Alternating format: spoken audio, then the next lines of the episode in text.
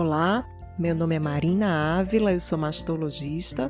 Nesse episódio do Amiga do Peito, nós vamos falar sobre os testes genéticos para o câncer de mama.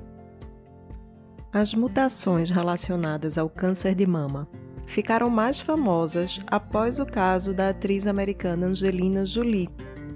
Angelina tornou pública sua decisão em fazer uma mastectomia bilateral após a descoberta de uma mutação herdada da mãe, uma mutação no gene BRCA1. A história dela ajudou muitas mulheres na mesma situação a tomarem algumas decisões e a não se sentirem sozinhas. Mas o caso da Angelina é uma exceção e é preciso que a gente entenda um pouquinho o porquê.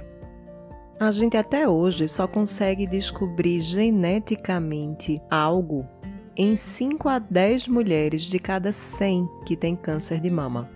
Portanto, em 90% das vezes, nós não vamos encontrar nenhuma mutação ou nada que relacione a genética ao surgimento do câncer. Essa parte genética tende a aumentar ao longo dos anos.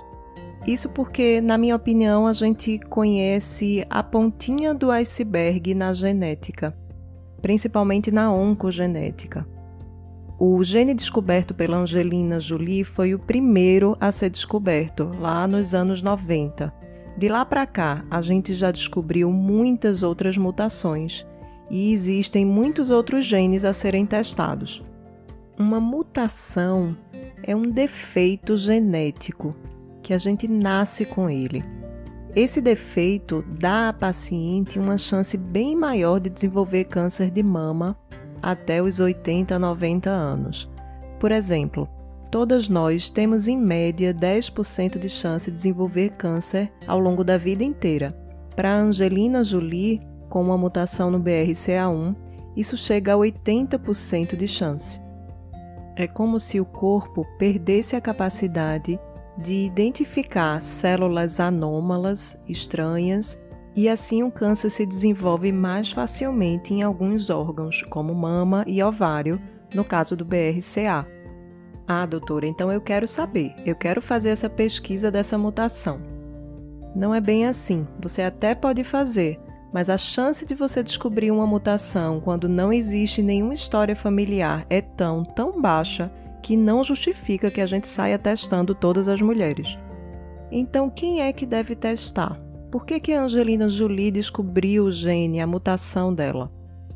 Eu costumo dizer que toda a história familiar ou pessoal de um câncer de mama que foge do normal, que é estranho, deve ser testado, deve ser investigado. Então, eu estou me referindo a pacientes que têm câncer muito jovens, abaixo dos 40 anos. Não é normal que a gente desenvolva um câncer jovem. Há histórias familiares com vários casos de câncer de mama. Mas aqui um alerta: não só o lado familiar materno é importante, o lado familiar paterno é igualmente importante. Histórias de parentes com mais de um tipo diferente de câncer. No caso da Angelina Jolie, a mãe dela teve um câncer de mama e depois teve outro de ovário e veio a falecer desse câncer. E aqui uma informação importante: não é só o caso de câncer de mama na família que é importante para o mastologista. Existem famílias que têm vários tipos de tumores diferentes.